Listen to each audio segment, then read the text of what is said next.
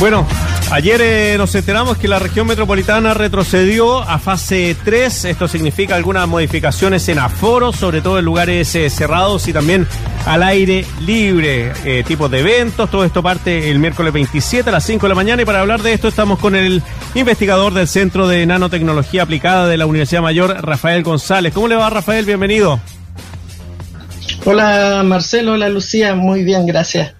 Hola, Rafael. Hola, Rafael, tanto tiempo. Eh, bueno, queríamos preguntarte. Tantas cuarentenas. Sí, tantas cuarentenas. Yo creo que hace un año más, o menos habíamos conversado con Rafael. Oye, eh, bueno, ha habido un aumento constante de casos. Eh, las autoridades ya, a mí, el mismo presidente de la República ayer dijo que había un rebrote. Desde el Ministerio de Salud han dicho, claro, es un rebrote, pero con características distintas porque la población ya está vacunada, la gran mayoría. ¿Qué, qué te parece este retroceso a fase? ¿Era lo necesario? Eh, el, o sea, eh, el paso a paso yo creo que es como una referencia de que em, la situación se, se ha estado echando a perder y lo reconoce el Ministerio eh, de Salud, pero la, em, las medidas del paso a paso por lo menos no, no cambian mucho la vida. O sea, mm. hoy día yo puedo recibir 25 personas en mi domicilio en, en fase 3, o sea, cuando se aplique. Mm, es como no, no, no recibo, bueno, con suerte caben cinco en mi casa. Eh, eh, em, claro, eh, pero es una señal de que las cosas están peor, pues, pero no sé, hay aforos de seis metros, una persona cada seis metros cuadrados, hay referencias de eso, pero no, no, no, no hace mucha referencia al contagio por aire, que es donde el virus es más complicado. Eso, eso me complica un poco con el nuevo paso a paso. Ahora, Rafael, eh, más allá de las medidas mismas en sí, si son las correctas, las que sirven o no, o como tú dices, si, si, merman la posibilidad de contagiarse o el contagio por aire, que es el más complejo, o, el, o el, mayoritario, eh, la pregunta también tiende a, a, saber si efectivamente la situación es tan grave como para hacer retroceder eh, nuestra, nuestras libertades, eh, como por ejemplo la movilidad, o sencillamente eh, los aforos, como en algunos casos. El, ¿La tendencia es tan grave?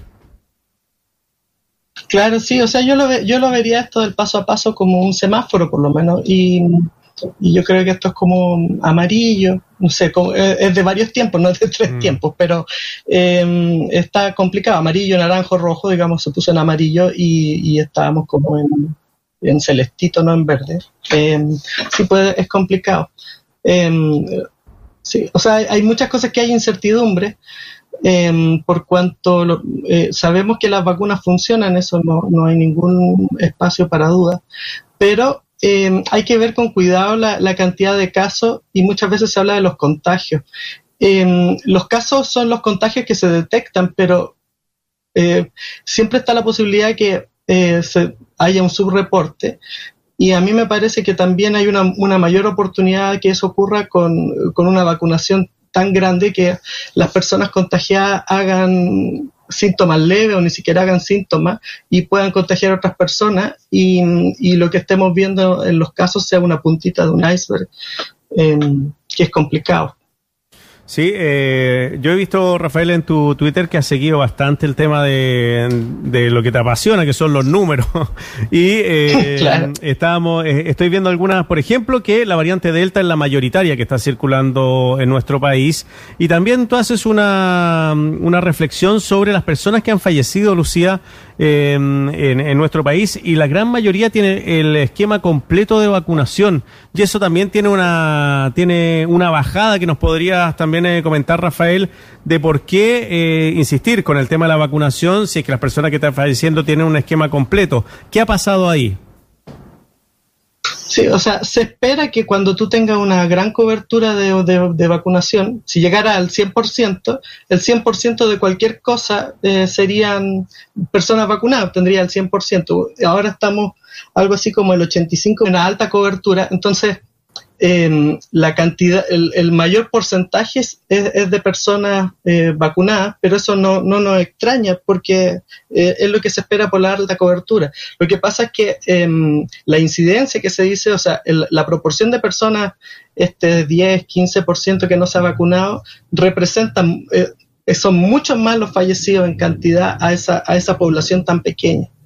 Pero, eh, o sea, esto no pasa, por ejemplo, solo en Chile. O sea, si uno, eh, también hay reportes en, Reino Unido que cerca del 80, más del 80% de los fallecidos en, cuatro semanas estaba con, con dos dosis y más de 14 días. Y claro, pero si ven la incidencia, la, cantidad de fallecidos por la población que representa esos no vacunados, mm. eh, les va mucho peor a los no vacunados, eh, pero mucho. Entonces, em, más que nada, yo, yo creo que, eh, o sea, lo otro que me preocupa es que se habla mucho de que la, hay que mirar solamente la UCI, solamente los fallecidos, porque ahora estamos vacunados. Y la verdad es que, de nuevo, lo que, lo que observamos son los casos.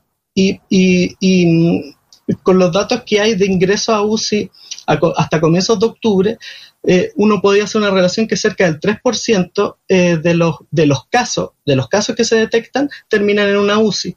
Y eso mismo eh, le escuché al subsecretario Duñac decir sobre los vacunados, que 2,7. Pero eso era igual en diciembre del año pasado. yo tengo la sospecha que no buscamos bien y, y la, por ejemplo, de la búsqueda activa de casos, cerca del 20% de los casos se encuentran ahí y dedicamos como el 70% de los test, pero el 80% no es ahí. O sea, esencialmente es personas que llegaron a los servicios de urgencia, emergencia, eh, de salud, eh, pidiendo un, eh, ser evaluado. Entonces, probablemente lo que vemos como casos es los que presionan y tienen mayor gravedad. Pero Rafael... Em, o sea, lo principal es no confundirse, las vacunas funcionan, y, pero lo que observamos puede ser distinto. Mm. Claro, funciona, pero lo que está señalando además es que eh, disminuye, eh, por supuesto, la inmunidad, pero puede seguir contagiando también y puede ser una persona que se contagie eh, estando vacunado, solo que el porcentaje de la población que vacunada genera enfermedad o muere es mucho menor que la no vacunada, solo que tenemos un alto porcentaje de población vacunada. Ahora, si comparamos esto con eh, lo que estaba pasando antes de la vacunación, con el año pasado, por ejemplo, porque se dice que hay cifras de contagio que son similares a las del año pasado en julio, eh, que era una fecha muy oscura para, para nosotros, para el país, em, pero sin vacuna eh, la cifra de mortalidad era mucho más alta. La pregunta es si podemos hacer una comparación respecto de el incremento, la tendencia del alza es tan voraz como en esa época, eh, vamos a aumentar los casos tan rápidamente eh, y sobre todo los casos que se agravan y o los fallecidos o, o incide también en que el nivel de contagio sea eh, menor, más lento y por ende quizás podríamos llegar a un lugar, a un pic más bajo. No, no, sé hasta dónde vamos a llegar en cuanto a, lo, a los casos que se va a reportar, pero lo, lo que se observa, yo lo, lo, he visto desde junio del 2020, mm. desde junio del 2020, la relación entre los casos que se encuentran y los ingresos a UCI diario que, que lo, reporta el, Ministerio de Ciencia eh, es más o menos un 3% y eso se ha mantenido de manera más o menos constante. Incluso osciló un poquito más de 3 y ahora está por el 3%. Entonces, de, si aumentan los casos, van a aumentar la presión en las UCI y, lamentablemente también va a aumentar los fallecidos. Em, también en, los informes del Ministerio de Salud se ve que cerca de dos tercios de los casos que se están encontrando son personas con la vacunación completa. Em, y, 50, 60% de los que entran a UCI y 50, 60% de los que fallecen. Eh, y si uno hace la relación, hay, relaciones que son más complicadas de hacer, pero si uno ve las variaciones, cuando varían los casos, cuando aumentan los casos, han aumentado los fallecidos en una proporción similar 10 días después. Y eso eh, todavía es una tendencia que se está observando. Entonces a mí me preocupa lo que pueda pasar en los próximos días, 10, 15 días, con lo que ya se ha reportado hoy de casos. Y, y, lo otro es esto de la punta del iceberg que se hablaba mucho al comienzo de la pandemia. Eh, los casos que vemos es la punta del iceberg de todo el contagio. Eh, eh, no, no se puede, sin un estudio, no, no, podemos decir cómo se relaciona la, la, realidad, la real cantidad de contagiados con los casos. Yo, me, yo tiraría, yo tendría la hipótesis de que como hay un gran grupo de población vacunada y la gente llega por su propia intención a los servicios de salud a, testearse, eh, podría ser que el contagio sea mucho más alto de lo que creemos, pero eh, con muchos más casos leves. Mm. Eso te iba a preguntar, Rafael. Eh, estamos con Rafael González, investigador del Centro de Nanotecnología Aplicada de la Universidad Mayor. Estoy viendo los gráficos. Chile, casos y muertes COVID-19 confirmadas. en cuanto a casos y también el, ahí el gráfico en rojo es muertes. se ha notado una disminución importante de las personas fallecidas después de la vacunación masiva. Entonces yo creo que ese también es, un, dato súper relevante para las personas, también para el incentivo de, vacunarse, que bueno, a uno le puede dar COVID, puede ir al hospital y quedar internado en el hospital, pero morir ha disminuido también eh, la posibilidad de hacerlo. Claro, o sea que eso está súper demostrado y es súper, em, yo, a, mí me preocupa eh, esto eh, que, se haga mucho correlación y causalidad, que eh, estamos vacunados, vemos menos fallecidos, porque estamos vacunados, pero a lo mejor nos comportamos de otra manera y lo que terminemos viendo es que em, no, eh, se juntan muchas personas, no, nos agrupamos y el efecto positivo de la vacuna, que va a ser reducir todas las probabilidades, mm. se modera, pero la vacuna no deja de funcionar. Entonces, eh, hay que tener cuidado con la... Yo encuentro que se hace demasiada correlación, causalidad, vacunación, caso. por ejemplo, Israel ahora tuvo una ola eh, importante post vacunación y, y desde eh, este segundo semestre, desde el primero de julio hasta la fecha, ha reportado un cuarto más de los fallecidos que tenía acumulado antes. O sea, unos 1.500 fallecidos y tenía algo así como 6.000 fallecidos. Eh, con la vacuna, con la población vacunada y, todo el tema. Eh, el problema es que eh, es el balance. Entonces, yo encuentro que en Chile la, respuesta de la población es, impresionante a la vacunación. O sea, tener un 85% de la población con una dosis y un porcentaje importante con dos, es que la población responde bien y siempre hay unos antivacunas, hay unos atravesados, pelmazo, no sé cómo decirle, que, se resisten. Y yo no sé si vamos a poder, cuánto más se va a poder avanzar en, convencer a, esos grupos. Y me parece que el, resto de la población puede acceder a que le digan, por ejemplo, oiga, igual tenga un poco más de cuidado con mm. aún estando vacunado si la circulación es muy fuerte. Em, porque es poco, no, no veo probabilidades de que nos devuelvan a cuarentena o cosas por el estilo. No, no, no, no, no veo esa chance, pero por lo menos la población tiene que comportarse em, asumiendo que aún, aún tiene un riesgo importante.